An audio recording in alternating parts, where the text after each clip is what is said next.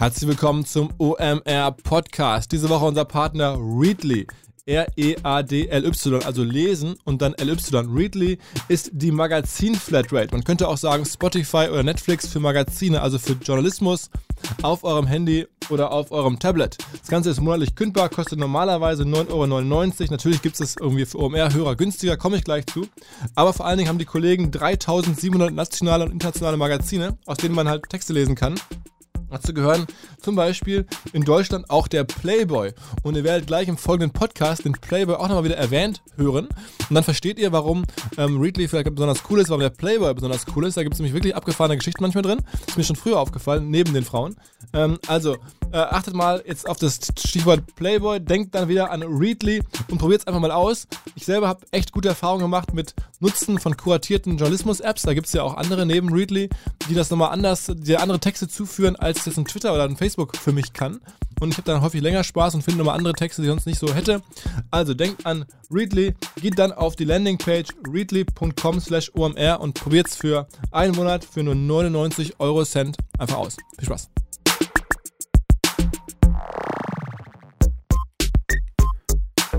Herzlich willkommen beim OMR Podcast mit Philipp Westermeier. Herzlich willkommen zum OMR Podcast. Bevor es losgeht mit dem Podcast, wollte ich ein paar Sachen erzählen, die hier bei uns diese Woche passiert sind. Das habe ich mir dieses Jahr generell vorgenommen, ein paar Podcasts mit einem Intro zu beginnen, zum Beispiel auf meine Kollegen zu verweisen, die äh, richtig geile Sachen machen. In diesem Fall mein Kollege Roland Eisenbrand, unser Chefredakteur, hat einen Artikel geschrieben über Instagram und wie Instagram zum Marktplatz wird, wie man da jetzt sozusagen Shoppable Ads nutzen kann, direkt verkaufen kann über Instagram. Das Ding ist schon mittlerweile sehr, sehr häufig aufgegriffen worden, läuft super, liest sich echt gut und erschien am Montag, also vor zwei Tagen. Wenn man den Podcast jetzt am Mittwoch hört, dann ist es zwei Tage alt. Der Artikel heißt, wie sich Instagram zum Marktplatz wandelt und wer jetzt schon auf der Plattform verkauft, wer halt wissen möchte, wie diese Plattform funktioniert, der sollte das gelesen haben. Ansonsten ganz kurzer Fun Fact: Wir haben uns hier nun einen Videographer selber eingestellt. Ich habe es schon ein paar Mal irgendwie erzählt und wir haben irgendwie in Artikeln ähm, davon berichtet, dass wir jemanden suchen, dass auch viele andere jemanden suchen, der sich Videographer sozusagen nennt. Und bevor wir nun ins Gespräch gehen mit einem Videographer sozusagen, wollte ich euch erzählen, dass wir auch einen Videographer nun gerade vor ein paar Tagen ähm, eingestellt haben. Einen ganz jungen Kollegen, Rickard heißt er, der hat schon für verschiedene ähm, Techno- und Hausgrößen als Videographer gearbeitet und wollte jetzt aber eine Festanstellung und ist bei uns gelandet und versucht gerade so ein bisschen unsere Stimme zu finden und postet gerade alle möglichen Sachen, die bei uns so behind the scenes passieren, rund um die Firma, rund ums Event, rund um unsere Aktivitäten auf Instagram, auf verschiedenen anderen Plattformen. Und das ist ganz interessant zu beobachten, wie jemand natürlich sich komplett erstmal reinarbeiten muss in so eine Firma und dann irgendwie verstehen muss, was kann ich posten, was ist irgendwie lustig, was ist interessant. Und dann ist er halt auch noch jünger als, als die meisten hier. Also ähm, echt ein spannendes Experiment, aber sehr guter Typ. Und naja, also insofern vielleicht ist der richtige Vorspann für ein Interview mit jemandem, der schon einige Schritte weiter ist, der sozusagen Videographer ist für die größten Stars im Rap-Business dieser Tage in Deutschland, muss man sagen, der hier in Hamburg irgendwie sich einen Namen gemacht hat und den ich über verschiedene Umwege hier kenne und irgendwie interessant fand und dachte mir, okay, irgendwie ist die Zeit gekommen, sich mal jetzt im Podcast offiziell kennenzulernen. freue mich, dass er da ist. freue mich aufs Gespräch. Moin, Pascal. Moin. Pascal, jetzt beschreib mal. Ich habe ja jetzt schon jetzt irgendwie die Latte hochgehängt. Was hast denn du eigentlich? Du bist Fotograf, kann man sagen, aber das ist ja eigentlich viel zu kurz gegriffen. Was machst du noch so? Ja, ich bin hauptsächlich Fotograf, aber ähm, in den letzten Jahren ist das mehr so, wie nennt man das? Content Creation, glaube ich. Also sehr viel Video auch und ja, ich bestücke die Instagram-Accounts der, der größeren Musiker, sage ich mal. Also das ist ja mittlerweile ein Riesenthema. Wir hatten vor kurzem einen der interessantesten Artikel, auch bestlaufendsten Artikel bei uns auf der Plattform. Der ging darum, dass so das Berufsbild der Zukunft in ganz vielen Bereichen Videograf ist. Also alle Prominenten und Firmen und, und Leute suchen einen persönlichen Videografen. Und mhm. am liebsten hätten sie, glaube ich, so jemanden wie dich.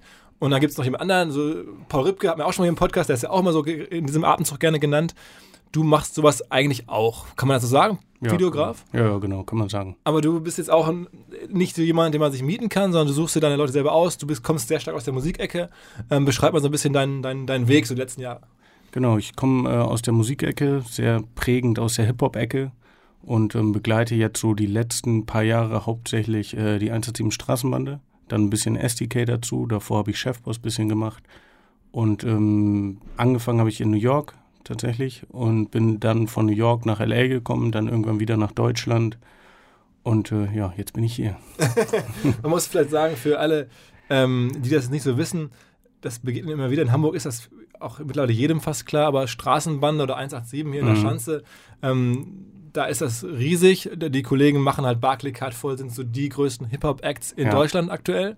Ähm, aber viele unserer Hörer werden dir sagen, hä, wer ist das? 187 Straßenbande, wahrscheinlich kennen die meisten von euch den Jesus, so heißt ja einer der Protagonisten aus dem Beginner-Video. Ähm, ähm, aber das ist für den eher so ein kleines Ding gewesen. Seine, seine eigenen Videos sind halt viel größer ähm, mittlerweile, also die, die Videos von Ja, Straßenbande. die, die, die Kids auf jeden Fall wissen alle Bescheid und ähm, ja, ich meine Bones und Raff, die auch beide oder Bones gehört dazu, Raff ist so Familienmitglied, die haben ja auch gerade ein Album rausgebracht und ähm, in Österreich zum Beispiel wurden die Charts wegen den beiden geändert, weil die von Platz 1 bis 14 einfach in den Top 20 waren und dann im Radio jeder einzelne Song hintereinander gespielt wurden. Jetzt darf laut österreichischen Chartsregelung nur noch drei Songs von einem Album in den Charts okay. also so groß ist das. Und Spotify war, glaube ich, in den Charts von 1 bis 17 das komplette Album drin, außer das Intro, es war irgendwie auf 25 oder so. Also, äh, um um so ein YouTube-Beispiel zu geben, was mich am Anfang äh, total überrascht hat, war, also ich bin ja auch Generation äh, Beginner und Mhm. sind ja nun auch hier OMR-Hörern sehr bekannt und Riesenname. Die haben, glaube ich, auf ihren Videos von dem, ähm, von dem Album, äh, wo jetzt, also von dem neuesten Beginner-Album, das sind dem letzten, da sind so die größten Videos, ähm, so 30, 40 Millionen Abrufe, glaube ich, bei Ja. YouTube ungefähr. Und bei Straßenbande so die, die, das bekannteste, das größte glaube ich, Palmas Plastik, ne? Ja, genau. Aus Plastik oder Nie ohne mein Team, die sind so im 70 Millionen Bereich, glaube Ich ich. glaube noch höher. Ich glaube Noch 90 oder so. Also Ah, das okay, heißt, ja. das sind doppelt so viel. Ist natürlich Ja. auch eine andere Zielgruppe, die noch mehr YouTube streamt vielleicht, aber Ja. Also man muss sich das als, als, als Riesending vorstellen und Die sind ähm, auch jetzt gerade aktuell, vor, glaube ich, drei, vier Tagen sind die mit Nie ohne mein Team, sind die ähm, in den Diamantstatus gegangen. Sprich, die haben eine Million verkaufte Alben also äh, insofern oder Singles. Ja. ähm, wahrscheinlich werden viele der Hörer, die jetzt sagen, okay, muss ich mir mal angucken, 187 Straßenbande, überrascht sein. Der Auftritt ist ein bisschen anderer als bei Beginner, ne? während Beginner ähm, ja sozusagen cool sind, wie wenn cool ist, wenn man in der, aus der Generation kommt, ist Straßenbande, ähm, hat einen anderen Appeal. Ne? Also das sind äh, Jungs, die sehen noch viel mehr nach Straße aus. Wie der Name sagt. Ja, wie der Name sagt. Ähm, äh, ist, glaube ich, auch, würde man denen nicht zu nahe treten, wenn man das so formuliert. Also äh, schwer tätowiert und einfach ganz anders. Und wie seid ihr aneinander geraten? Also, woher kennt ihr euch so? Wie bist du an die gekommen? Ähm, ich habe Jesus tatsächlich auf der Schanze getroffen. Die sind ja auch alle hier aus der Gegend, St. Pauli-Schanze.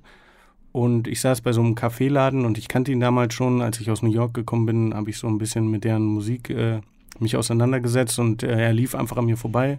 Und ich meinte so, ey, kann ich dich mal fotografieren? Und dann meinte er so, hä, warum? Und ich so, na, und einfach nur so. Und er so, weil ich Jesus bin oder was? Ich so, ja, Mann. Ja. Und das war vor dem ganzen Erfolg, aber ich habe die einfach, ich habe so ein paar Videos gesehen und ich fand die einfach authentisch und cool und es hat so sehr nah an dem, was ich in New York gemacht hat, hatte das irgendwie das Gefühl so. Und dann äh, meinte er so, ja klar, komm. Und dann konnte ich aber in dem Moment nicht direkt. Er wollte so, ja, komm direkt mit, wir sind alle im Park. Und dann äh, ist er kurz, er hat er mir seine Nummer gegeben und dann kam er aber direkt in den Knast. Und dann hat man sich äh, drei Jahre tatsächlich später im kleinen Donner wieder getroffen. Und dann war es so, ey, kannst du dich dran erinnern? Er so, ja, Mann. Und dann hat man sich so zusammengefunden. Okay, und, Und, dann. so ging es dann los. Dann habe ich sie erstmal so begleitet, bin immer wieder aufgetaucht auf so Konzerten, habe ein bisschen Fotos gemacht. Und die sind so ganz streng, was Fotografen angeht und allgemein Berichterstattung über die angeht. Und eigentlich darf man das nie. Mm, Oder die geben eigentlich keine Freigabe. Ich habe irgendwie trotzdem immer eine Freigabe bekommen und dann irgendwann Bones, der Kopf der Bande, war dann so, ey, hast du nicht Bock, irgendwie komplett mitzukommen? Mhm. Ja. Und ich meine, viele sagen, wahrscheinlich wirst du es selber so nicht jetzt äh, herausstellen, aber dass du auch schon über die ganzen sozialen Plattformen, wo du deren Content und Fotos und so pusht, ein bisschen zu beigetragen zum Erfolg. Aber, Ja, also ist dahingestellt, aber ne, also Maxwell sagte gerade vor ein paar Tagen, dass ich das schon nochmal so auf so einer neuen Ebene gebracht habe, weil die Qualität halt äh, ein bisschen gestiegen ist und Bones vorher sich um alles selber gekümmert hat, jetzt muss er es nicht mehr machen, hat halt ein bisschen den Kopf frei und ja. Das heißt, du- ich glaub, glaube, habt ihr so eine Arbeitsbeziehung, dass du, du Ja, einfach so ein bisschen als, Freundschaftsbeziehungen so, ne? Also sind auch, ich war auch zusammen mit äh, dem einen jetzt im Urlaub und so, also man, man hilft sich so gegenseitig hoch, glaube ich. Ich glaube, das hat beiden genützt irgendwie. Aha. Ja. Und was war sozusagen jetzt dein wichtigstes Learning, wenn man so sagen kann, aus der ganzen Content-Distribution? Äh, welche Plattform geht es alles nur über Instagram? Äh, ja, Facebook beachten wir kaum noch. Würde ich sagen. Instagram ist zurzeit so das. Und da geht es ja hauptsächlich um Schnelligkeit, ne? Und, äh, ja. Also Stories am Ende. Ja, genau, Stories und aber auch zum Beispiel bei den Konzerten machen wir nach dem Konzert mache ich immer so einen Einminüter, den du dann in die Timeline posten kannst und der ist so halbe Stunde, Stunde nach dem Konzert fertig. Und ja, da ist es so, da kommt es sehr auf Schnelligkeit drauf an, weil die Fans dann so direkt warten und ich habe das so einmal eine Tour lang so oder nach den Festivals habe ich es immer gemacht und dann dachte ich so, okay, und die Fans gewöhnen sich aber auch relativ schnell dran. Das heißt, dann als die Tour losging, war ich dann so, boah, jetzt jeden Tag eine Minute, im Grunde wiederholt sich das ja alles, wird ja relativ schnell langweilig. Aber die Fans, die warten da, da richtig drauf. Wenn du das dann nicht machst, dann kommt direkt so, ey, wo ist der Minute? Oder wenn du mal einen Tag wartest, sind die auch so, ey, wo ist der Minute? Dann bist du so, okay, okay, warte mal, chillt mal alle. Also da geht es sehr um Schnelligkeit und ja, natürlich muss die Qualität auch stimmen, aber ja. Aber der Content ist relativ ähnlich, weil man hat ja gar nicht so viele Neuigkeiten zu berichten. Es ist wieder ein Konzert gewesen. Ja, klar, aber das, äh, ja, ich versuche dann immer so, der, das Konzert ist ja immer gleich, aber ähm, und die Bühnenbilder sind auch immer gleich. Ich versuche dann immer mit so Zwischenschnitten, was so tagsüber passiert, irgendwelche lustigen Momente, irgendwie hinter den Kulissen irgendwie ein bisschen zu zeigen. Und die Fans suchen sich aber auch selber immer in den Videos. Die sind dann so und die vergleichen dann auch die Videos. Guck mal, Hamburg war stärker als Berlin und dann da und da. München war immer noch die Nummer eins von der Lautstärke. Also das ist so ganz interessant, wie die, wie die Fans das dann sehen. Okay, und, und sag mal so ein paar andere ähm, Erfahrungen, die du machst. Also Schnelligkeit ist wichtig, Mhm. dann, dann Video wichtiger als Fotos. Also Äh, ja, ist ja offensichtlich auf Video. jeden Fall. Ja, Videos sind mittlerweile wichtiger als Fotos. Und behind the scenes ist, ist also es muss authentisch sein. Ja, genau. Genau, es muss authentisch sein. Behind the Scenes ist immer sehr gut, weil das so Sachen sind, die die Fans normalerweise nicht sehen.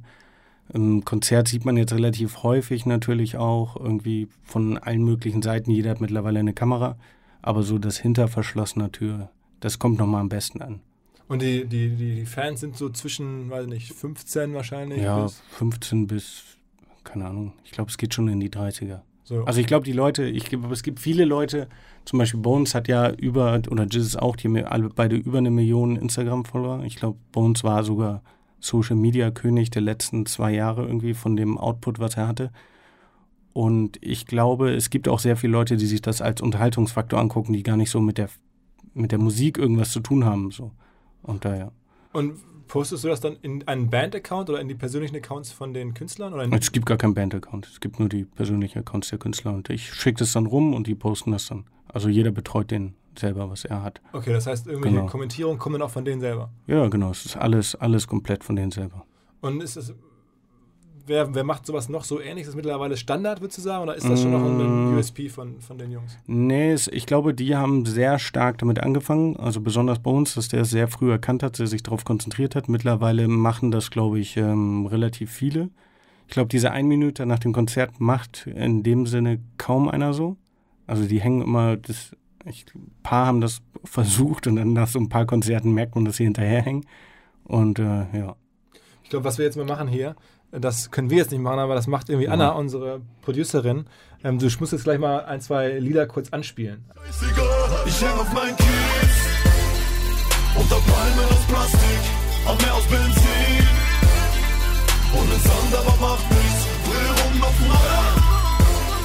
Dann sagen wahrscheinlich einige, ah, okay, habe ich schon mal gehört. Ja. Und im Radio läuft es ja mittlerweile auch schon. Stimmt, ja, voll.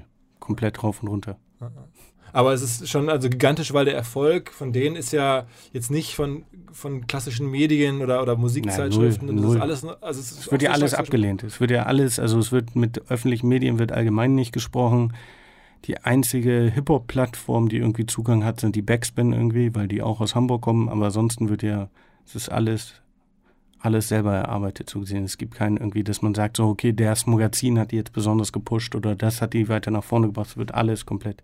Ich glaube, Jizzes Album gab es ein Interview, das war mit dem Playboy.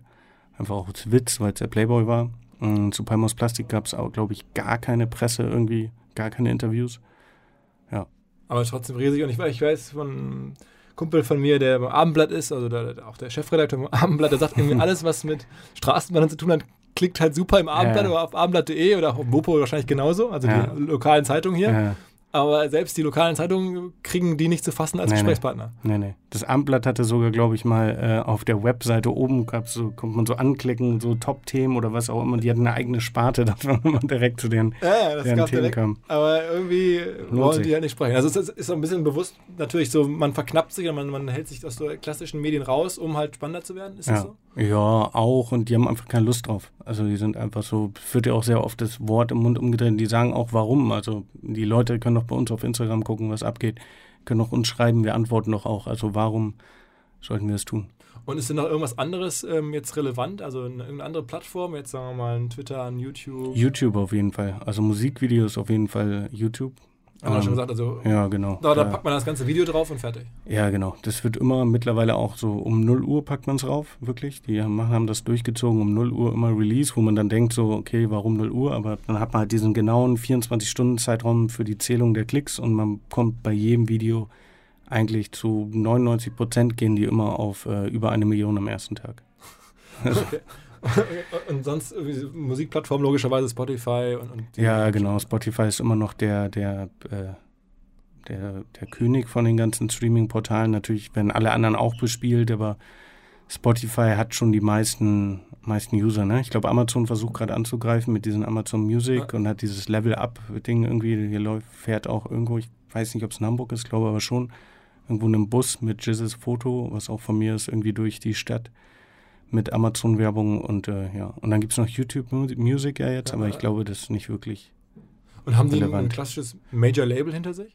Mm, Universal ist der Vertrieb, aber es ist nur der Vertrieb. Also die haben, die bestimmen auch nichts. Das machen die alles selber. Ah, okay, okay. Also das heißt, die sind sehr unternehmerisch am Ende eigentlich. Voll, komplett. Und wollen also das so sein. Ja, ja, komplett. Also die machen, bestimmen wirklich auch alles, ne? Also es gibt jetzt keine Sache, die jemand der aussucht und sagt so, ey, du kannst dieses Musikvideo nicht machen, weil lieber der Song ist als Single, das alles 100% von dem bestimmt. Was aber auch cool ist in der heutigen Zeit wegen dieser Schnelligkeit. Also wenn du mit einem Label jetzt arbeitest, so ganz eng zusammen, mit einem Major-Label und dich auf die verlassen musst, dann wird erstmal diskutiert, was wird's in die Single. Dann wird ein Video, dann muss erstmal das Budget fürs Video freigegeben werden. Dann wird ein Video gedreht, dann wird's, bis veröffentlicht wird, dauert es drei Monate. Und bei denen ist es halt so, jetzt zum Beispiel kurz vor Weihnachten war es so, ey, komm, lass mal noch ein Video machen. Ja, lass mal einen All-Star-Track machen, sprich, wo alle Mitglieder drauf sind. Komm, wir drehen den eben schnell, dann wird kurz aufgenommen, eine Woche lang, dann wird nächsten Tag gedreht, zwei Tage lang und dann am 27. Dezember ist draußen. Und mittlerweile drei Millionen Klicks. Ja. Krass. Und das, diese, diese Entscheidung in der heutigen Zeit, das geht viel, viel schneller alles. Ganz kurze Unterbrechung und Erinnerung nochmal an Hallo Freelancer. Ich hatte es letzte Woche schon erzählt. HalloFreelancer.com ist ein neues großes Projekt von den Kollegen von Xing. Macht total viel Sinn, dass Xing jetzt einen Freelancer-Marktplatz ins Leben ruft, denn die haben schon mehrere Millionen Menschen in ihrer Datenbank, die sich da eingetragen haben, so wie wir alle wahrscheinlich, ich auch. Und 400.000 davon sind halt schon Freelancer. Die kann man da alle finden. Aber darum geht es gar nicht so sehr, das sind nur große Zahlen. Was HalloFreelancer.com vor allen Dingen ermöglicht, ist so eine Art CRM. Also man kann seine Freelancer-Beziehung super darüber managen, man kommt nicht mehr durcheinander, man weiß genau, welchen Auftrag habe ich bei wem angefragt, erteilt, ähm, Absage bekommen, Preise gehört. Also ein CRM-Tool, mit dem Agenturen oder Auftraggeber ihre Freelancer-Beziehungen managen können. Außerdem ein Matchmaking-Tool, wo man die richtigen Freelancer für seine Projekte, für seine Bedürfnisse zu seinen Preisen in seiner Region, wie auch immer, suchen kann. Das sind vielleicht Faktoren, die euch nochmal mehr überzeugen als die reine große Zahl. Testet es bitte aus. hallofreelancer.com slash omr gibt es auch ein White Paper zum Download, mit dem man nochmal nachlesen kann, wie man mit Freelancern umzugehen hat, warum die häufig schneller kündigen, als man das meistens glaubt und vieles andere. Denkt also bei der nächsten Freelancer-Suche an hallofreelancer.com. Freelancer. Aber die Jungs oder auch du, ihr schaut euch schon so Klicks und, und Views und so schon ziemlich genau an. Das ist schon für euch eine wichtige Währung. Ja, ja, voll. Na ja, klar, darüber, da misst man ja den Erfolg heutzutage mit, ne? Und was ich glaube, was, was viele, was die Kunst ist jetzt auch in der Zusammenarbeit mit dir und Künstlern, ist ja eine Nähe zu haben, aber deren ähm, Tonlage und, und Art zu reden und Bilder zu machen, genau zu finden. Das ist ja, Ja, man muss sich schon, man muss schon verstehen, man muss sich selber, glaube ich, auch verstehen, man muss großes Vertrauen haben. Die wissen natürlich, dass irgendwie von mir nichts rauskommt, was nicht rauskommen soll. Darum kann ich jeden Moment einfangen, jeden Moment filmen. Ähm, genau, da muss einfach ein allgemeines, ein visuelles Verständnis bestehen. Ne? Aber auch so, ich meine, die legen ja nun auch viel Wert auf eine gewisse Coolness und eine gewisse Ja. Ästhetik. Ich meine, wie die Jungs aussehen, das Ja, ist ja, ja, nun klar. sehr speziell. ja. Ähm, und ich glaube, generell ist das vielleicht so, das ist jetzt hier ein Extremfall, aber dass viele Leute sagen, ich brauche jetzt auch einen Videographer. Mhm. Und dann die erste Hürde, die man hat, ist, dann trifft man jemanden, der halt diese ganzen Plattformen bedienen kann, der geile Videos machen kann, aber der vielleicht einen ganz anderen Humor hat und eine ganz Ja. andere Sprache hat, als der Prominente selber sich das eigentlich vorstellen würde. ja. Äh, Ist das so ein Thema, das dir in anderen Umfeldern schon mal begegnet ist oder so? Mm, nö, bisher hat es eigentlich immer geklappt tatsächlich. Aber ich habe mir auch immer die Leute halt ausgesucht, mit denen ich arbeiten will. Wenn jetzt irgendwie einer ankommt, mit dem es jetzt, äh, jetzt zum Beispiel, wenn Helene Fischer mich jetzt fragen würde, dann weiß ich von Anfang an, das würde nicht klappen, glaube ich. Also, weil ich gar nicht deren Sprache spreche. Ich würde mich unwohl fühlen bei deren Konzerten wahrscheinlich, weil ich gar nicht verstehe, worum es geht, was gezeigt werden muss. Bei denen weiß ich das halt ganz genau, was gezeigt werden muss, wie es gezeigt werden muss, was dieser, diesen Faktor rausholt. Mm, genau. Es gibt ja eine Story, da wirst du wahrscheinlich tausendmal drauf angesprochen. Ich muss Oh. natürlich jetzt ja auch machen, das gehört ja mit zu deiner Story dazu. Es gibt dieses berühmte Video, ähm, was so um die Welt gegangen ist, wo irgendwie so ein Bündel Geldscheine Ah, das Gummibandvideo. das genau, wo so ein Bündel Geldscheine, weiß ich nicht, 500er oder 100-Euro-Scheine, so ein Nee, Bündel. so ein Zehner. Also es sah jedenfalls nach einer Menge Geld aus, lag auf dem Bürgersteig in so, Ja. mit so einem Gummiband drumherum und es sah aus, als wenn es jemand verloren hätte und dann kommt jemand und sagt, ah cool, genau sowas habe ich gesucht und nimmt von diesem Bündel Geldschein das Gummiband ab und geht mit dem Gummiband weiter und lässt das Geld so liegen. Ist halt total irgendwie irrsinnig natürlich. ähm, war das deine Kreation? Das war sogar mein, ja, das war mein Video.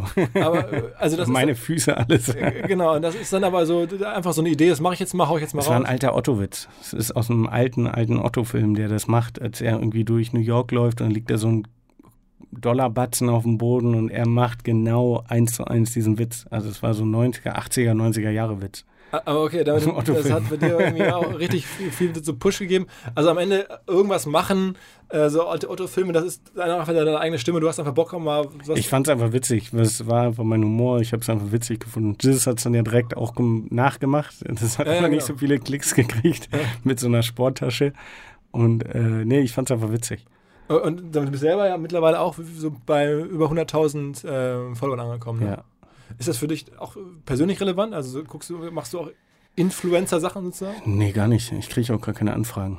Aber ich glaube, das liegt so. Mh, ich glaube, die Leute denken, ich hätte da gar keinen Bock drauf, glaube ich, so die Firmen. Weil voll, ich habe letztens mit einer Freundin gesprochen, die das auch so ein bisschen für Firmen gemacht hat oder macht. Und die war auch so, du musst doch jetzt voll viele Anfragen kriegen. Ich so, nee, ich krieg gar nichts. Okay, also Open for Business. ja, sie meinte halt auch so irgendwie so, hä, voll strange, weil du bist doch eigentlich genau die Zielgruppe. Deine Follower sind alles so junge Leute und du stehst doch voll hinter Sachen, wenn du irgendwas machst. Ich habe eine Sache mal gemacht für Huawei tatsächlich. Das war das einzige bisher. Ich habe einmal mit ähm, Fuji wollte ich was zusammen machen mit so Polaroid. Ich habe äh, die drauf, ich habe gefragt, ob ich Polaroids haben kann, aber es ging so eher von meiner Initiative aus und ähm, ein Jahr mit Polaroids fotografieren kann. Dann wollte ich so eine riesen Ausstellung machen, nur mit Polaroids. Und danach wollte ich die Polaroids einfach verschenken. Oder bei der letzten Ausstellung können sich die Leute einfach das Polaroid, was sie am besten finden, einfach mitnehmen. Und ähm, das fanden die ganz cool und meinen dann so, ja, wir müssen das einmal mit Japan absprechen. Und dann hatte Japan aber Nein gesagt aufgrund meines Instagram-Accounts. Weil zu viele Drogen, zu viel Waffen irgendwie, das war gerade, da war gerade wieder irgendwas, wo gerade sehr viele Waffen als Bilder gezeigt wurden und das fanden die nicht so cool und haben dann Nein gesagt. Okay. Also ja. aber, aber sag mal, Straßenbahnen, die machen schon auch Brand-Kooperationen, oder? Mm, ja, mit Nike haben die eine Kooperation, aber Mit ansonsten. Mercedes, glaube ich, auch, oder? nee, nee, Mercedes will nicht. Okay. Nee, nee. Weil das ist ja, wäre ja sehr passend. Ne? Ja, ja, voll. Aber ich glaube, das ist halt wieder diese Sache. Die ganz viele Firmen haben halt auch keinen Bock drauf, weil die können halt, die können die halt nicht kontrollieren. Das geht ja nicht. Also wir haben jetzt eine Kooperation mit Netflix zusammen gemacht, bei diesem äh, Videodreh von Kokain heißt der Song. Und ähm, da haben wir in Mexiko gedreht mit den Darstellern von äh, Narcos. Das war ganz cool. Aber das war auch so, da hat Netflix halt auch so gemacht, so, ja, nee, das könnt ihr aber nicht bringen in dem Video und so. Äh, doch, es ist ein Musikvideo, das muss gebracht werden. Also es gab da so mehrere Situationen, wo dann irgendwie die so Waffen ans Set gebracht haben und das waren so Gummiwaffen und alle waren so, äh, bitte. Und das ganze Netflix-Team war halt da und ähm, da waren halt auch so ganz viele Security-Leute und ich tatsächlich habe dann die ähm, Waffen ausgetauscht mit echten Waffen von den Security-Leuten. Und auf einmal waren die Leute, äh, die Netflix-Leute aus der, hä, wo haben sie die Waffen denn her? Und ich so, äh, pf, oh, keine Ahnung. und es gab dann auch so kurz Ärger und so. Und aber die alle waren dann halt so, hä, das geht nicht mit diesen, wir müssen echte Waffen zeigen, das geht so nicht. Hast du nur bei dem, bei dem Nike-Video, ich habe jetzt gerade gesehen, also Straßenbande hat mit Nike diese, wie heißt denn das, Fischschnitt oder so? so diese- Haifisch-Nikes, Hai- ja. Genau, Haifisch, so eine neue Sneaker-Style, muss man ja sagen. Ja, neu ist er nicht, den gab es ja früher schon, aber der kommt jetzt gerade wieder, ne? Genau, also genau. Und die Ja. Jungs tragen das schon Genau. seit Jahren, habe ich das Ja, Gefühl. das ist der TN. Genau, Genau. genau, genau. Und genau. Und dann ist da irgendwie Nike jetzt offensichtlich gibt es ein Video, so ein Musikvideo eigentlich, Ja, genau. wo Nike mehr oder weniger Sponsor dieses Videos ist, hat man das Gefühl.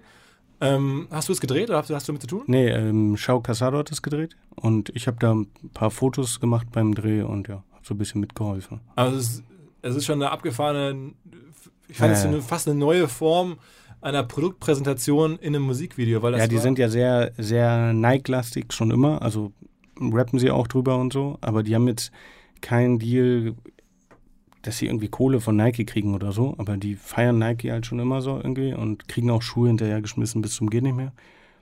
Und ähm, genau, diesen Song gab es schon mal, Haifisch Nikes, gab es früher schon mal und das ist jetzt Haifisch Nikes Part 2 so gesehen und dann hat äh, Nike ist damit eingestiegen und hat sehr viele Schuhe gestellt, hat Autos gemacht, die so aussehen wie dieser Schuh und äh, ja.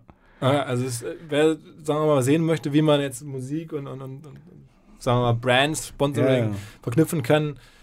Äh, Wie heißt das Video? Bei YouTube kann man es auf jeden Fall sehen. ja, genau, Haifisch Nikes heißt es. Oder 187 All-Star, heißt, das kannst du finden, irgendwie dann findet man das. Also ist schon, schon relativ abgefahren. Man fragt Ja. sich Anfang, ist das jetzt hier ein Werbefilm oder ist das ein Musikvideo? Was ist es? Und am Ende ist es halt so ein bisschen was von beidem. Ja, ist ein bisschen was von beiden, aber ist trotzdem authentisch, ne? Man kann es trotzdem machen. Es ist jetzt keine Sache, wo so Fans sagen, so, boah, jetzt habt ihr aber euren Arsch verkauft, weil es ist einfach was, womit die Jungs sich seit Jahren identifizieren. Und ich glaube, das ist immer wichtig bei so Werbesachen, gerade mit Musikern und gerade wenn es so um Authentizität geht. Ich glaube jetzt nicht, dass die so ein Nivea-Werbung, also Nivea-Video machen würden oder so. Bei Nike ist das so, okay, da, da stehen die hinter, die tragen das eh, die laufen damit eh rum. Der Song geht auch irgendwie darum und das geht, der geht nicht darum, weil Nike das gesagt hat, sondern der wäre auch so darum gegangen. Und ja. Denn das, dein, dein Geschäftsmodell am Ende? Du bist jetzt sozusagen mit denen ja eh befreundet, das ist wahrscheinlich eine Ja, Sondersituation, aber kann man dich buchen generell Ja, als, als klar. Videographer? Würdest du sagen, okay, wenn jetzt hier irgendjemand zuhört, der mal seinen Instagram-Account, sagen wir mal so, aussehen haben möchte und so ein bisschen Pascal Kerouche Fame drauf haben möchte, äh, dass du anrufen und dann machst du da Deals sozusagen. Ja, genau. Auf Also Tagesbasis ich, ich sag, oder? Ja, auf, man kann mich buchen natürlich auf Tagesbasis. Ich mache ja auch ganz viel Werbejobs, auch so fotografisch noch. Mhm. Ähm, ich habe jetzt auch gerade mit, mit ähm, Snoop Dogg und Jägermeister was zusammen gemacht. Auch äh, da habe ich Regie gemacht bei so einem Spot und so einer Aktion. Und ähm, ja, klar, das geht auf jeden Fall. Die Snoop Dogg ist aber nochmal- immer. separat, die müssen wir leider mal Ja. besprechen. Also das ist ja nochmal ein anderes Abenteuer deines Ja, Lebens. Das Ähm, stimmt. Also das heißt, du hast dann irgendwie, du- am Ende ist das dann aber schon irgendwo ein neuer Typus.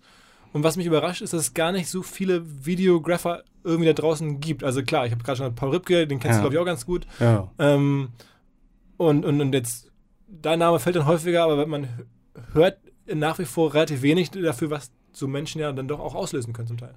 Ja, das stimmt. Ich glaube, es gibt ähm, ähm, es gibt viele Fotografen. Das ist so immer der.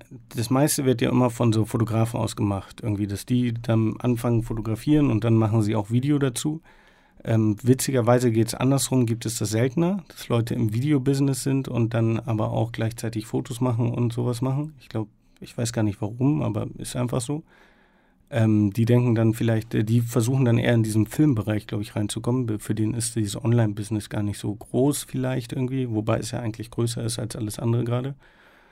Ähm, stimmt, aber viele, viele Fotografen denken dann auch so, ah nee, ich bin aber Fotograf, ich bin ja gar kein Videograf, ich bin ja, bin ja Fotos, ich mache ja Fotos, ich mache kein Video. Und ähm, es, ich bin halt so ein Mensch, der lässt sich nicht einschränken. Ich habe einfach Bock, irgendwas Kreatives zu machen und ja, der ist so ein bisschen, wenn man sich so ein bisschen mit beschäftigt, dann geht's ja auch. Wenn man denn, ich habe mal einen Podcast gehört von Paul, der hat ja bei Hotel Matze lange mit, äh, ein Interview gegeben und da gesagt, die Kernskills sind eigentlich, Du musst natürlich das ganze Handwerk sauber können. Du musst Ja, schneiden genau. können, dann innerhalb, wie du auch sagst, innerhalb von ein paar Minuten oder ein paar Stunden Ja. Sachen produzieren können, hochladen können, genau wissen, wie diese Plattformen ticken und halt Ja. so der Weltmeister in Instagram sein. Ähm, und in allen Schnittsoftware und sowas, die, die es so gibt. Was würdest du sagen, sind daneben noch wichtige Skills, Humor haben oder Ja, die muss Leute schon- sich einfühlen können? Ja, Oder? genau. Du musst schon so ein äh, Gefühl dafür haben, auch wenn du irgendwie mit neuen Leuten arbeitest oder so, wann kannst du jetzt filmen, wann kannst du nicht filmen. Also so irgendwie. Und musst schon ein bisschen, ja, musst schon ein bisschen Ästhetik verstehen vielleicht und äh, ja, Humor ist auch ganz wichtig eigentlich, damit du mit Leuten halt funktionierst und ich glaube, ein sympathischer Typ einfach. Machst du das alles mit deinem Handy? Nee, nee, ich habe äh, eine Kamera. Ich mache sehr, obwohl ich mache schon mehr mit meinem Handy, aber ich mache es viel mit einer Canon aktuell. Okay, okay. Und dann hast du aber Laptop und dabei. alles immer alles dabei, sofort. pack alles rauf. Ja, genau. Und jetzt erzähl noch mal die Geschichte, weil das, wenn man dich jetzt so recherchiert und vielleicht tun das einige, sagen, okay, wen hat er da gehabt? Pascal, what war das? Und dann kommt schnell die, die Snoop-Geschichte. Also das Ja. heißt, du hast erzählt, du warst in New York am Anfang Genau. ähm, deines Nach-Abi-Lebens sozusagen, Ja, nach, genau. nach Schullebens, wie auch immer. Ähm, und dann hast du irgendwie, bist du irgendwie mehr oder weniger bei Snoop Dogg gelandet. Erzähl mal so ein bisschen den Weg. Ähm, ja, ich bin nach der Schule, wie du schon gesagt hast, direkt äh, nach Amerika gegangen, ohne Geld, ohne alles. Hab dann da irgendwie in der Bronx gelebt, auf dem Boden ewig geschlafen irgendwie und mich so, wollte eigentlich eine Doku drehen. Da war ich eigentlich schon mehr videoaffin ähm, über den Untergrund Hip-Hop in New York. Hab da nie, aber weil ich, ich hatte keine Ahnung, wie das geht oder was ich da mache und hab gar keinen roten Faden gehabt und hab dann einfach äh, immer alles gefilmt und merkte dann so, als es den Moment war aufzuhören, den habe ich einfach verpasst und habe einfach weitergemacht. Darum habe ich so hunderte von Stunden an Material und habe es nie verarbeitet und habe gleichzeitig aber immer fotografiert und das Fotografieren war, weil es wird sehr schnell langweilig und wenn ich mich zu sehr mit einer Sache beschäftige, also ich brauche immer Veränderungen und dieses, das Fotografieren war dann sehr schnelllebig und dann habe ich mich darauf mehr konzentriert. Und ja, ich habe dann in New York gelebt und irgendwann waren die, äh, ich glaube, das waren die Video Music Awards in New York. Und davor, einen Tag davor haben die ganzen Künstler, sind alle Künstler sind dann in der Stadt und ähm, die haben dann immer so Pre-Partys. Und Lil Kim hatte so eine Party und die kam gerade auch erst aus dem Knast. Ich glaube, die war im Knast wegen Steuerhinterziehung oder so für einen kurzen Zeitraum. Und ich habe mich dann in diese Party geschlichen. Ich bin dann einfach über diese Absperrung. Ich war erst das erste und einzige Mal in meinem Leben habe ich auf der Party so roten Teppich-Fotografie gemacht. Das war das Schlimmste ever. Und äh, irgendwann nervte das dann, dann bin ich einfach über diese Absperrung gesprungen und habe mich dann in diese Party reingeschlichen und war dann der einzige Fotograf auch während dieser Party. Und Snoop Dogg war auch da und ich habe den da halt äh, fotografiert einfach und Lil Kim und er war voll froh, dass er so Fotos mit Lil Kim macht und ich weiß nicht warum. Ich glaube, die Security von dem Club, weil Fotos waren natürlich verboten, dachten, ich wäre irgendwie der Fotograf von irgendeinem Musiker. Und die Musiker dachten, okay, ich wäre der Fotograf vom Club. Darum hat nie irgendjemand was gesagt. Und ähm, ich bin dann einfach, dann sind die weitergegangen, die Jungs von Snoop, äh, zu Puff Daddys Party und da bin ich da einfach mitgelaufen. Ich bin einfach da mitgefahren, ich habe mich in ein Auto einfach reingesetzt, bin einfach mitgefahren und irgendwie hat auch keiner da was gesagt. Wahrscheinlich dachten alle so, okay, irgendjemand wird das schon kennen. und dann äh, sind wir da nicht reingekommen bei der Party von Puff Daddy und dann ging es weiter, dann sind wir irgendwann bei Snoop im Hotel gelandet und da ging dann die Party weiter. Und dann ähm, war es irgendwann 4 Uhr morgens und ich dachte so, ah fuck, ich muss ja noch nach Hause, ganz in die Bronx fahren, 45 Minuten Zugfahrt irgendwie, ich hau jetzt ab. Und dann meinte er so, ey, Moment mal, wo willst du hin? Ich so, ja, ich will nach Hause. Er zeigt erstmal die Bilder, die du gemacht hast. Dann habe ich ihm die Bilder gezeigt und er war so, ja, cool, komm morgen mal wieder. Dann hingen wir so drei Tage miteinander ab, ohne Kamera, ohne alles. Ähm, er ging dann wieder nach L.A., ich bin in New York geblieben, haben aber keinen Kontakt ausgetauscht. Das war so ein bisschen, alle Leute waren so, ey, bist du blöd oder was? Dann war so, ja, irgendwie, keine Ahnung. Und dann kam er wieder nach New York, um ein Album von sich vorzustellen. Und ich bin aber am gleichen Tag nach Deutschland geflogen. Also ich konnte da gar nicht hingehen und habe dann aber einen Kumpel, der ähm, eine Webseite hatte über Hip-Hop-Musik. Der war da eh eingeladen zu so einem, äh, zu der Vorstellung. Und ich habe dann diese Bilder von Lil Kim und ihm ausgedruckt und habe meine E-Mail hinten drauf geschrieben, weil er hat die Bilder nie gesehen. Und er hat ihm die dann überreicht. Und irgendwann kam dann so eine E-Mail so, ey, wenn du jemals in L.A. bist, melde dich doch einfach bei mir. Und dann war ich tatsächlich zufällig in LA. Ich bin dann äh, aus Australien wiedergekommen und hatte so einen, einen Tag Layover irgendwie da. Und habe ihm dann geschrieben, ey, und dann meinte er so, ja, komm vorbei. Und dann bin ich zu ihm ins Studio gegangen und dann brauchte er gerade auch so ein Mixtape-Cover. Ich habe dann so, ja, ich habe Kamera dabei, wir können jetzt kurz Fotos machen und ich kann das Cover auch layouten, weil ich das auch so ein bisschen kann. Und meinte so, ja, okay, hast du nicht Bock bei mir zu bleiben und zu arbeiten für mich? Und so war es dann, dass ich dann der persönliche Fotograf von Snoop Dogg wurde. Für wie lange war das dann? Das war dann für ein halbes Jahr und dann äh, hatte ich keine Lust mehr, weil er wollte das dann natürlich so ganz persönlich halten und dann am Anfang habe ich noch so ganz viele andere Musiker fotografiert und dann war er so, nee, fotografiere halt nur noch mich irgendwie. Und ähm, dann lebst du auch halt so ein bisschen sein Leben, ne? Wenn du, ich kannte halt niemanden da irgendwie so, nur aus dem Umfeld halt. Ich habe halt mit ihm gewohnt und wenn er Hunger hat, musste ich auch Hunger haben, weil wir essen gehen. Also es war halt wirklich 24 Stunden. Wenn er müde ist, schläfst du am besten auch, damit du morgen wieder fit bist, wenn er irgendwie um 8 Uhr früh aufsteht oder so. Und ja, wenn er Party feiern musst du halt auch. Und das war halt so, dann irgendwann war halt so, okay, ist zu viel Snoop Dogg. Äh, ja, du bist jetzt 35 so? ja, genau. Und er ist jetzt Mitte 15? er ist jetzt, nein, nein, nein, 47, 46, 47, 48. Okay, also das, ist noch relativ Ja. nah dran. Okay. Ja, genau. Und- er hat ja schon mit 16 angefangen. Das vergessen die Leute immer so. Ah, krass, der ist so lange dabei. Ja, aber er war auch 17, glaube ich, oder 16, als sein erstes Album rauskam. Und der ist aber so, man, also du bist mit dem auch jetzt befreundet, in dem Sinne, dass man sich auch gut versteht, dass ihr Thema zu reden genau. und so? Ja, also voll. Also wie gesagt, diese Jägermeister-Sache haben wir jetzt gemacht. Das lief auch über mich. Der, der Kontakt entstand über mich. Witzigerweise haben die das dem äh, Label vorgeschlagen. Das Label fand es super. Ähm, dann haben die meinen so, ja, wir machen das auf jeden Fall. Dann hat das Label in Amerika angerufen. Das amerikanische Label fand es auch ganz cool. Und dann haben die sich immer einfach nie wieder gemeldet. Und dann meinte ich irgendwann, da war ich schon im Boot, meinte ich so, ja, ich kann mal eine E-Mail schreiben und dann gucken wir mal, was passiert. Und dann die so, hä? Nee, wenn das Label schon, die haben, melden sich einfach nicht. Ich so, naja, ich kann persönlich mal eine E-Mail schreiben. Dann dann hat es auch funktioniert. Also dann ging es auch. Okay, okay. Und Ja. was lebt er so für ein Leben? Sag mal so zwei, drei Lieblingsanekdoten, die du mal erzählst.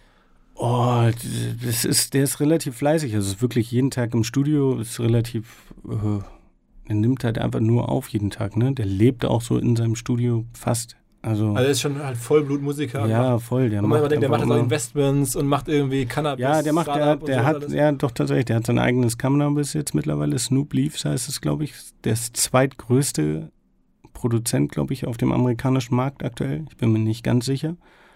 Und ist einfach ein witziger Typ, ne? Der ist sehr, sehr humorvoller Typ.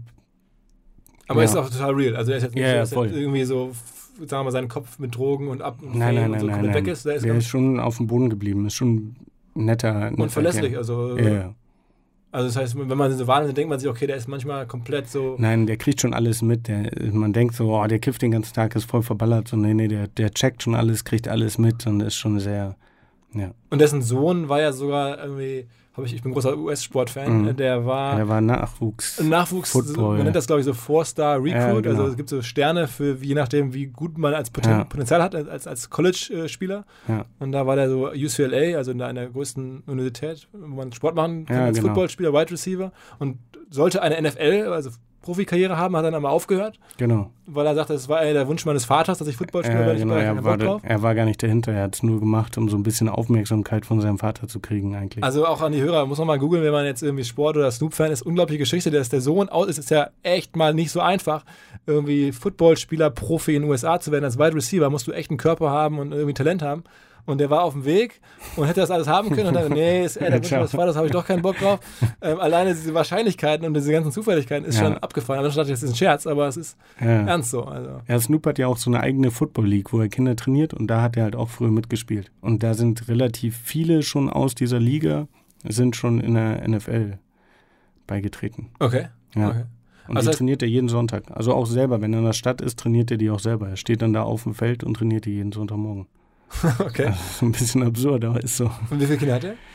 Er selber hat äh, zwei Söhne, eine Tochter und einen Adoptivsohn. Also drei, vier. Also, da muss er ja auch recht früh bekommen haben, weil der Sohn ist jetzt Ja, ja, der, 1920 oder sowas ja, und er jetzt. genau. Ah, ah, ah, okay, okay, okay. der relativ fix. Noch eine kurze Unterbrechung und Hinweis auf Claneo. C-L-A-N-E-O. Ihr kennt die Kollegen schon aus verschiedensten Hinweisen hier im Podcast. Wir kennen die Kollegen seit einiger Zeit, einigen Jahren schon.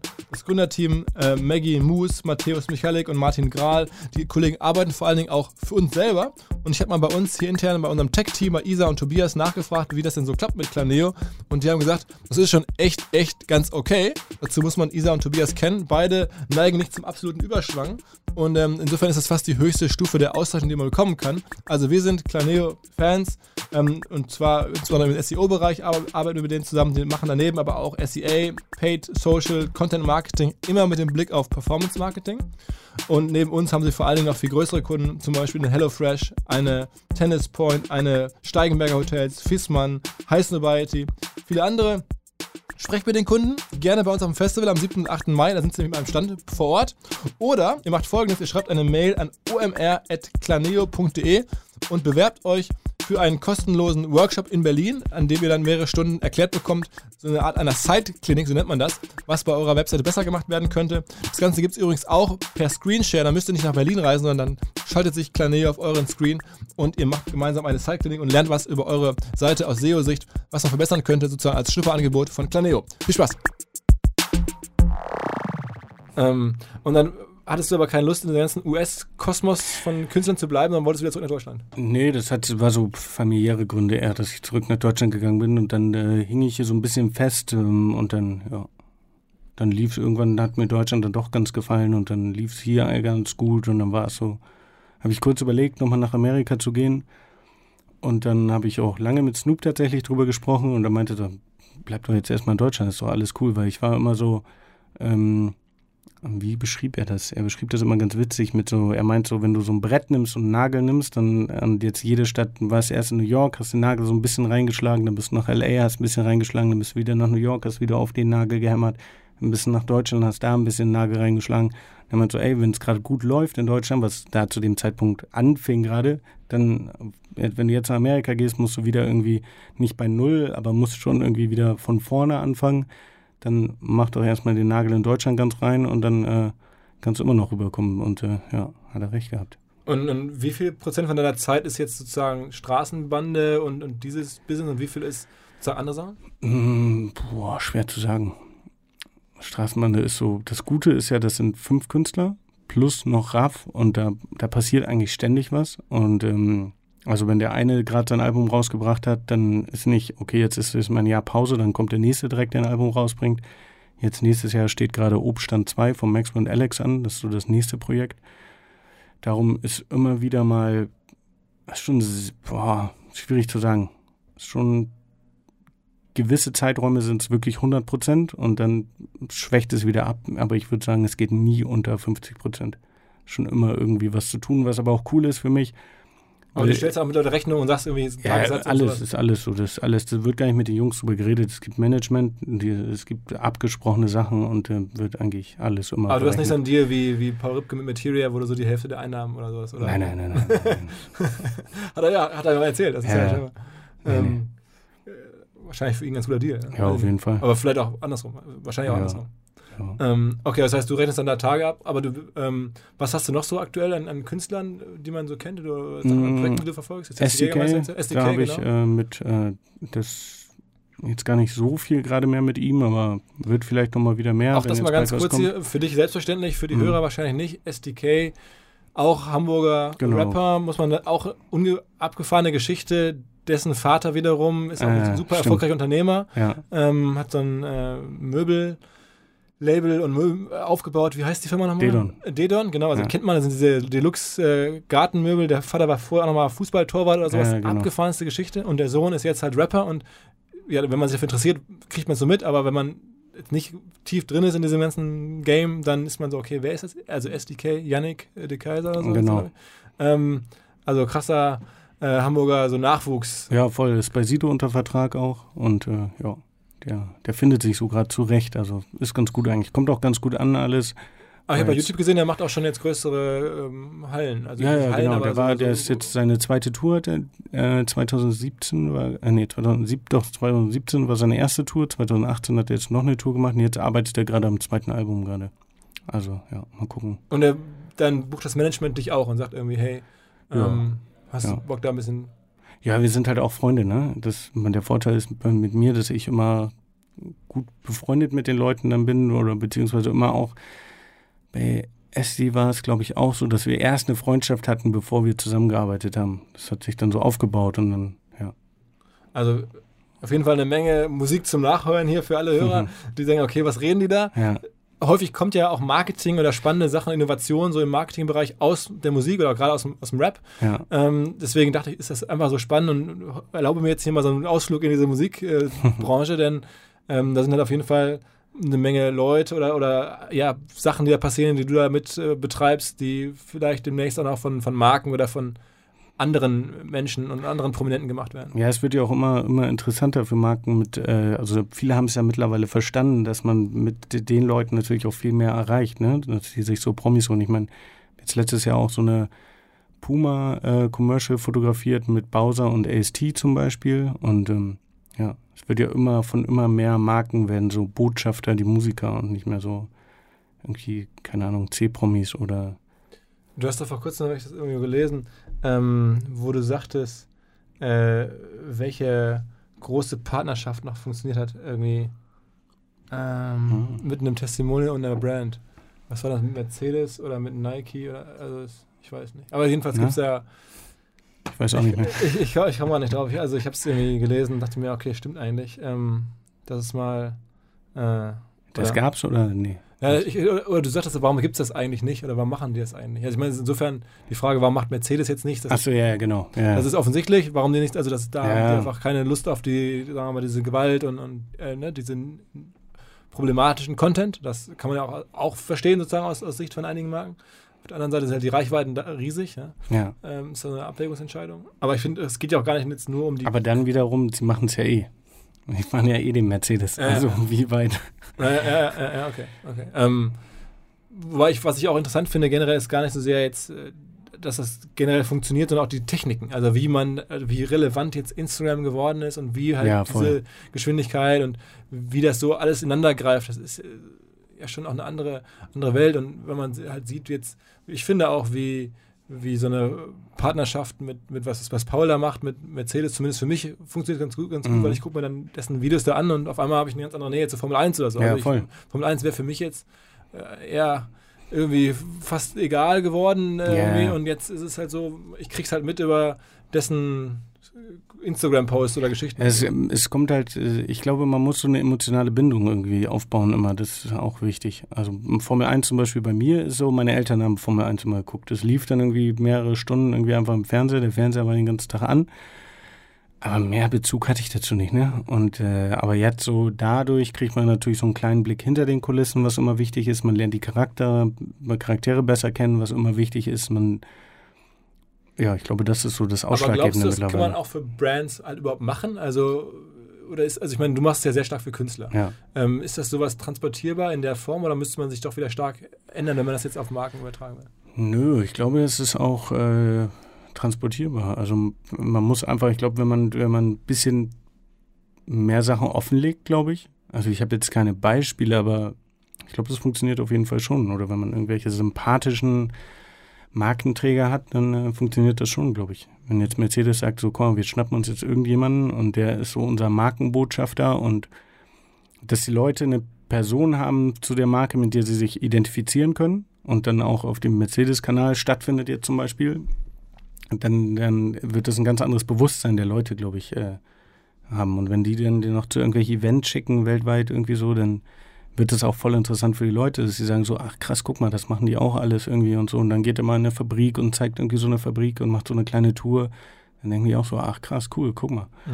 Ich glaube, das, das klappt schon. Das kann man schon übertragen. Es ist noch, trotzdem finde ich so, wenn man Content Marketing ist immer ganz lange Ja. ausgedachte Projekte und weniger Ja. so in Schnipseln gedacht und so, wie ihr das eigentlich macht. Ne? Das ist ja auch, am Ende ist es ja auch, wenn man es jetzt mal nüchtern formuliert, aus Marketing-Begrifflichkeiten, ist es Content Marketing für die Musik oder für die, für die Künstler. Aber Ja. es ist halt einfach sozusagen jetzt ganz clever gemacht irgendwie und natürlich auch sehr guter Content, weil äh, die Jungs ja auch, sagen wir mal, krasse Geschichten anbieten, also mit ihren ganzen, viele in Haft gewesen und, Ja, und stimmt. äh, schon, schon, schon, also für den normalen Menschen zum Teil auch ungewöhnlich oder Ja, ja, so vorsichtig formuliert. Ja, schon. Stimmt schon. Aber das ist für dich kein Problem.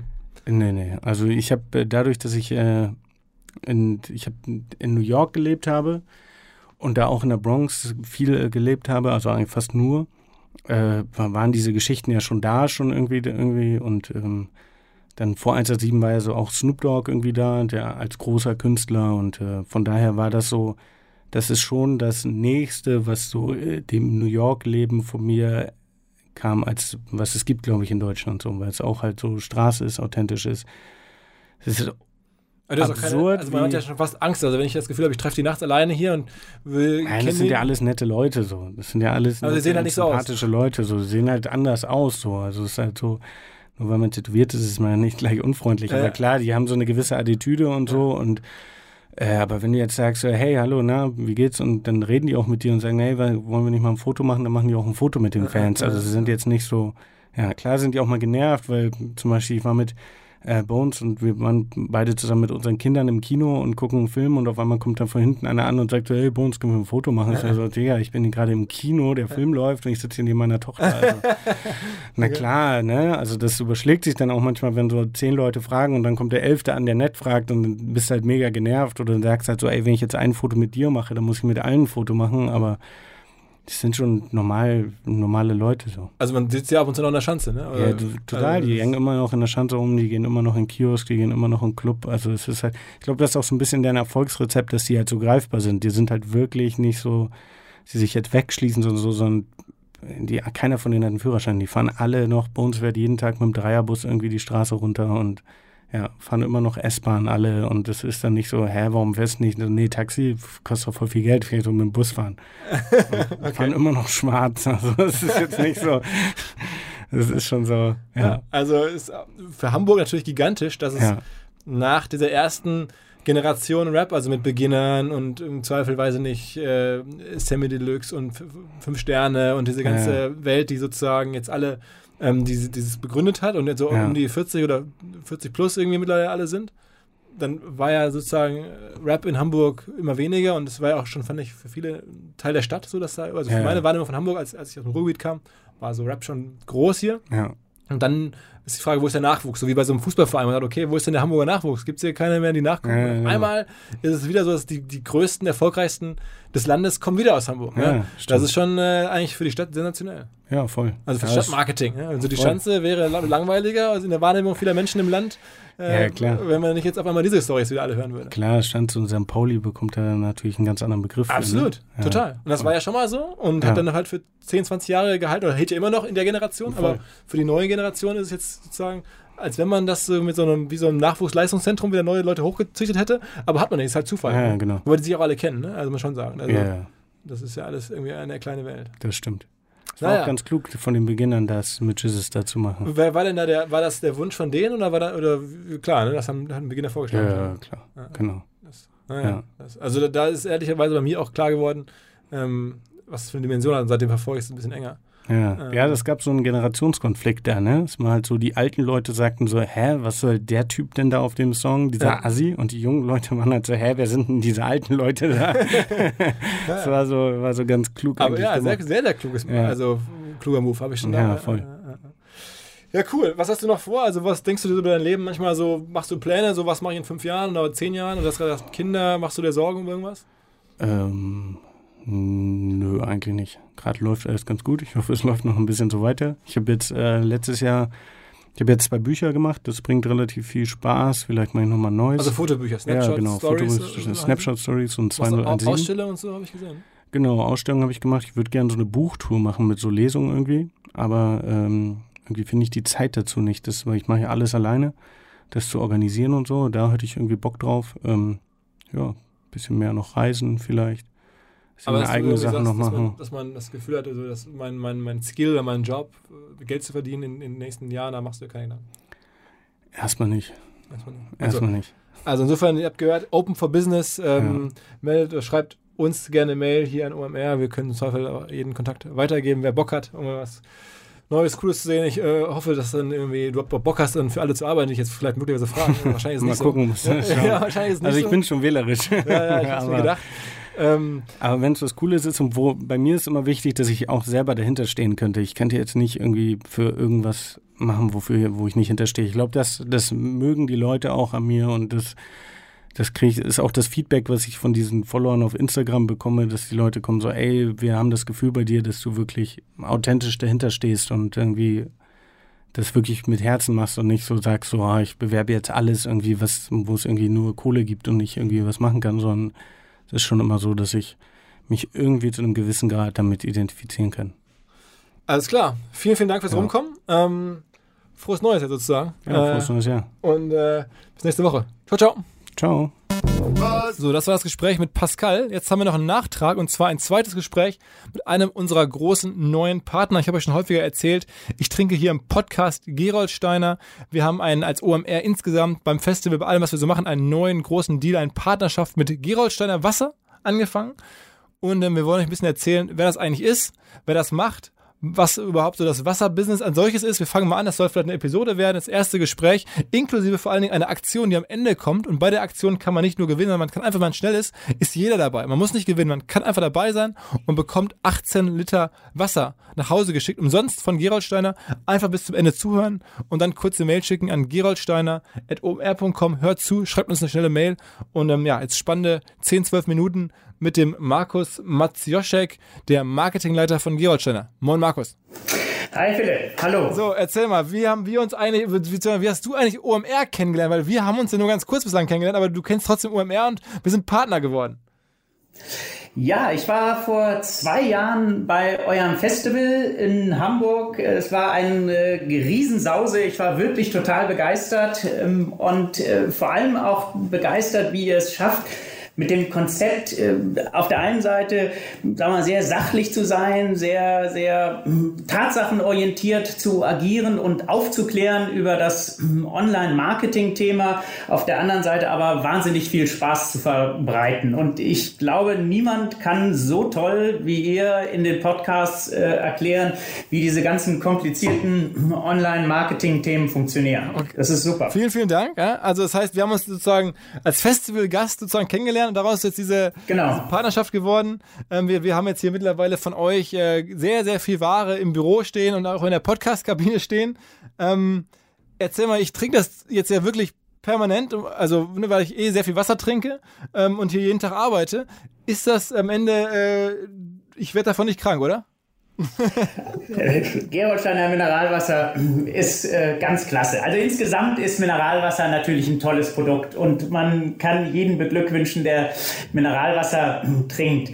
Bei Gerolsteiner ist es vielleicht noch was äh, Besonderes. Äh, jedes Mineralwasser ist unterschiedlich, wie du dir vorstellst, so ein, so ein Fingerabdruck und das liegt an, der, an den Mineralien, die drin sind und an der Kohlensäure. Und die hängt wiederum von dem, von dem Gestein ab, wo das Wasser durchfließt. Und da hat äh, Gerold Steiner eben eine ganz besondere geologische Struktur, her, die dazu führt, dass es eben wirklich ein besonderes Wasser mit sehr vielen Mineralien ist. Das heißt, aber am Ende habt ihr das, den Vorteil, dass ihr sozusagen das Wasser direkt aus der Natur gewinnt und dann nur noch aufarbeiten müsst. Oder wie muss ich mir das vorstellen? Genauso ist es. Also wir produzieren nicht, sondern wir füllen ab. Äh, Das heißt, du hast jetzt einen Brunnen und äh, entweder hast du Glück gehabt und da ist eben eine tolle Mineralienkombination drin oder wie bei uns zum Beispiel das natürliche Quellkohlensäure. Also oder du hast eben Pech gehabt, dann ist es eben nicht ganz so gut. Also ein bisschen so wie eine, die Scheichs mit dem Erdöl, haben die haben auch Glück gehabt, die sitzen auf sehr viel Erdöl und ihr sitzt halt auf Wasser. Also ich meine, ehrlicherweise, mir war das Geschäftsmodell eines Wasserproduzenten immer nur zu 80% klar, nämlich, dass sie das Wasser verkaufen, aber wo sie es genau herbekommen, mit welchen äh, Aufwendungen das verbunden ist, das habe ich mich immer gefragt. Insofern. Und ihr müsst euch aber trotzdem auch durchsetzen. Ihr, sagen wir, es gibt ja nun einige Wasseranbieter. Ihr habt in den letzten Jahren schon einiges gemacht. Natürlich mir als, als Marketing-Beobachter und Sportfan ist aufgefallen. Ihr habt auch schon Fahrradteams gesponsert. Ihr habt schon einige größere Aktionen gemacht. Erzähl mal ein paar Worte dazu. Ja, also das Radteam, das ist wirklich jetzt zehn Jahre her, 2008, also äh, lange Vergangenheit. Äh, was uns derzeit sehr wichtig ist und ähm, das passt aus unserer Sicht auch sehr in, in die Zeit, ist, dass die Menschen natürlich immer stärker fragen, was ist das für ein Produkt, was ist das für eine Qualität, was ist denn da eigentlich drin? Und äh, es gibt so eine, so eine gewisse Fraktion, die der Meinung ist, Wasser ist gleich Wasser. Da sind wir natürlich ganz anderer Meinung und tun viel dafür, die Menschen aufzuklären. Und da spielen natürlich die digitalen Me Medien eine große Rolle, aufzuklären, was ist das Besondere an Geroldsteiner, was unterscheidet Geroldsteiner. Wir haben einen Mineralienrechner, www.mineralienrechner.de kann man mal nachgucken. Da vergleichen wir eben unterschiedliche Mineralwässer in der Mineralisierung, ohne dass wir das werten. Also da kann sich jeder informieren, jeder eine Meinung bilden und ähm, das ist für uns äh, ausgesprochen wichtig. Google AdWords, also die unterschiedlichen Medien, die uns da zur Verfügung stehen. Das heißt auch wirklich Google AdWords Abverkauf, verkauft ihr viel Wasser übers Netz, macht ihr so mit dem Startup Flaschenpost, weiß ich, macht ihr einiges zusammen, ne? Also, wie muss man sich das vorstellen?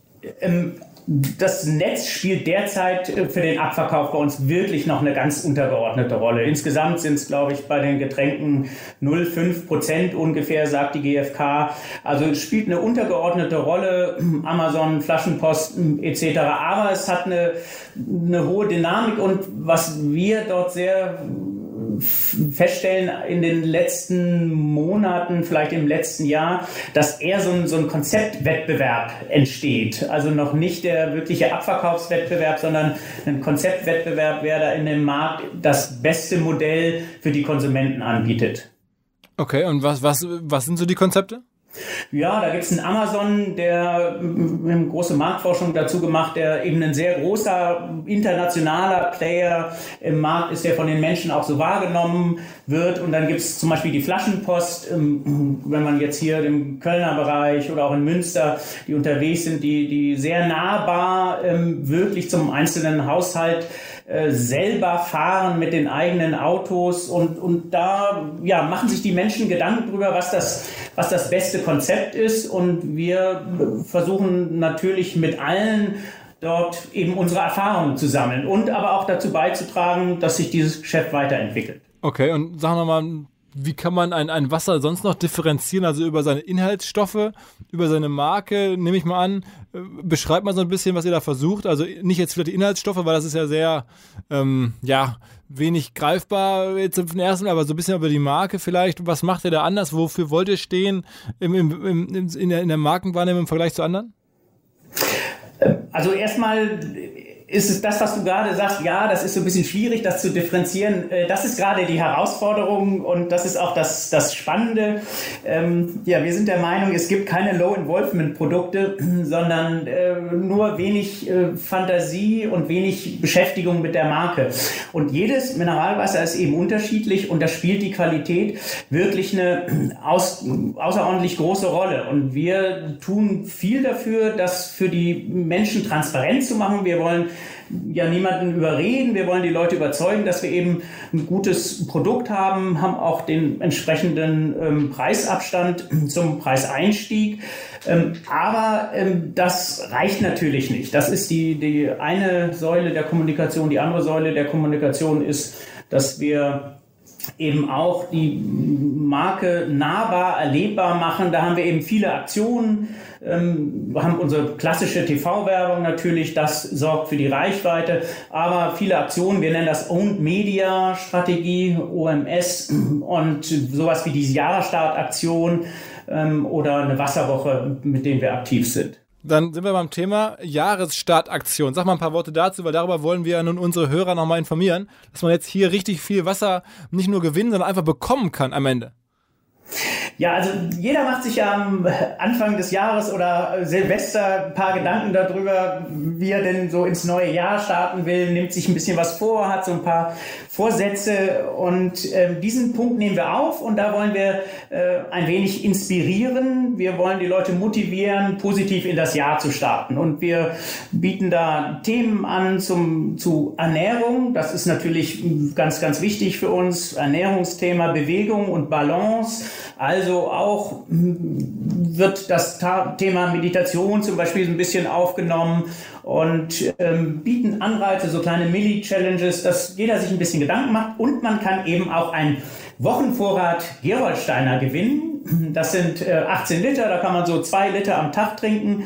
Und äh, da ja, empfehlen wir, dass äh, die, dass die Menschen eben einmal so vielleicht ihre Gewohnheiten ein bisschen brechen und mehr Mineralwasser trinken, vielleicht mal auf den Kaffee verzichten.